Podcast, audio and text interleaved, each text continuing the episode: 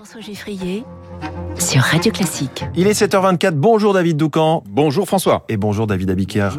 Pour les unes de la presse dans une seconde, l'info politique avec vous, David Doucan du Parisien.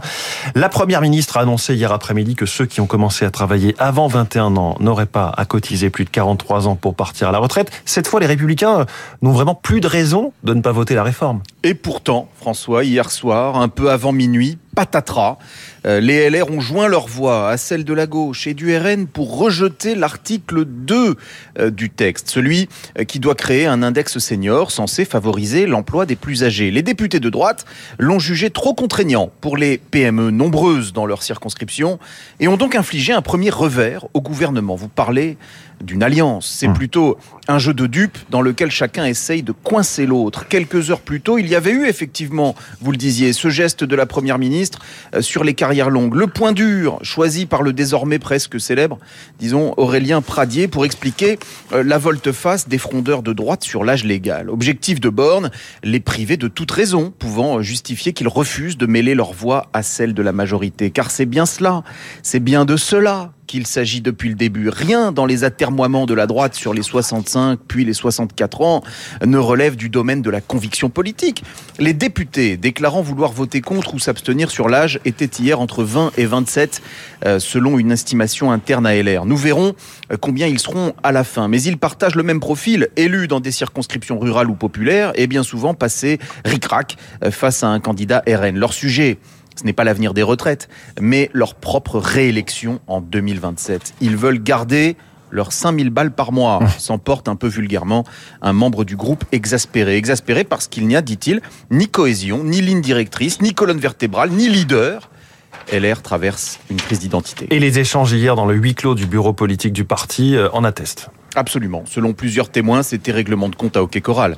Xavier Bertrand, mu par un antimacronisme total, est l'un de ceux qui œuvrent pour faire capoter cette réforme. Nous étions hier le 14 février et alors qu'il subissait un feu nourri de critiques, il a lâché c'est la Saint-Valentin aujourd'hui, pas la Saint-Barthélemy. On n'est pas là euh, pour couper des têtes. Ce à quoi Éric Ciotti a répondu l'élection présidentielle ne se joue pas maintenant, sauf si vous provoquez une dissolution. La seule chose dont se souviendront les gens, c'est qui était pour et qui était contre.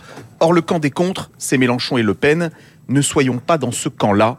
Fin de citation. Sans doute est-ce la ligne la plus à même de préserver le peu de crédit politique qui reste à LR.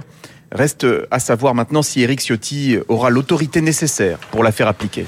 David Doucan pour l'info politique dans les coulisses des Républicains. Merci David. David Abiker, la revue de presse est à la une euh, des jeunes. Des jeunes dans tous leurs états, des jeunes accros à la chirurgie esthétique à la une du Parisien aujourd'hui en France, des jeunes accros à TikTok à la une de la Croix, des jeunes encore à la une du Figaro avec ses mineurs non accompagnés, mineurs étrangers, dit le Figaro qui afflue à la frontière franco-italienne.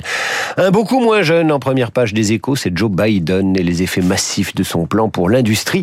Pour la PQR, on retiendra à la une de l'Est républicain les rats qui prolifèrent après trois années de confinement à répétition, ou encore euh, la une de Ouest France qui parle à propos des chiffres du chômage de baisse en trompe-l'œil. Enfin, dans Libération, l'affaire Julien Bayou qui fait pchit, et à la une du Canard enchaîné, une question. C'est pas bientôt fini cet hémicirque Merci beaucoup. À tout à l'heure, David Abiker. 8h30 pour la revue de presse.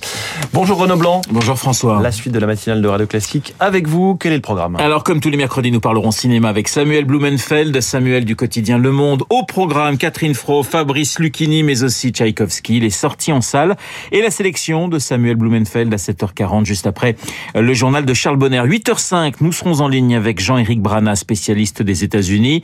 Une candidature déjà chez les Républicains pour la présidentielle de 2024, mais aussi des ballons qui se multiplient dans le ciel de l'Amérique. Jean-Éric Brana dans le journal de Lucille Bréau. 8h15, c'est Didier Lallemand qui répondra aux questions de Guillaume Durand. Didier Lallemand, secrétaire général de la mer, ancien préfet de police de Paris, qui publie chez Robert Laffont l'ordre nécessaire. Vous n'oubliez pas Esprit Libre à 8h40. Dans notre studio, Marc Lambron, académicien, et Pascal Bruckner, philosophe. Esprit Libre, juste après la revue de presse de Monsieur Abiker.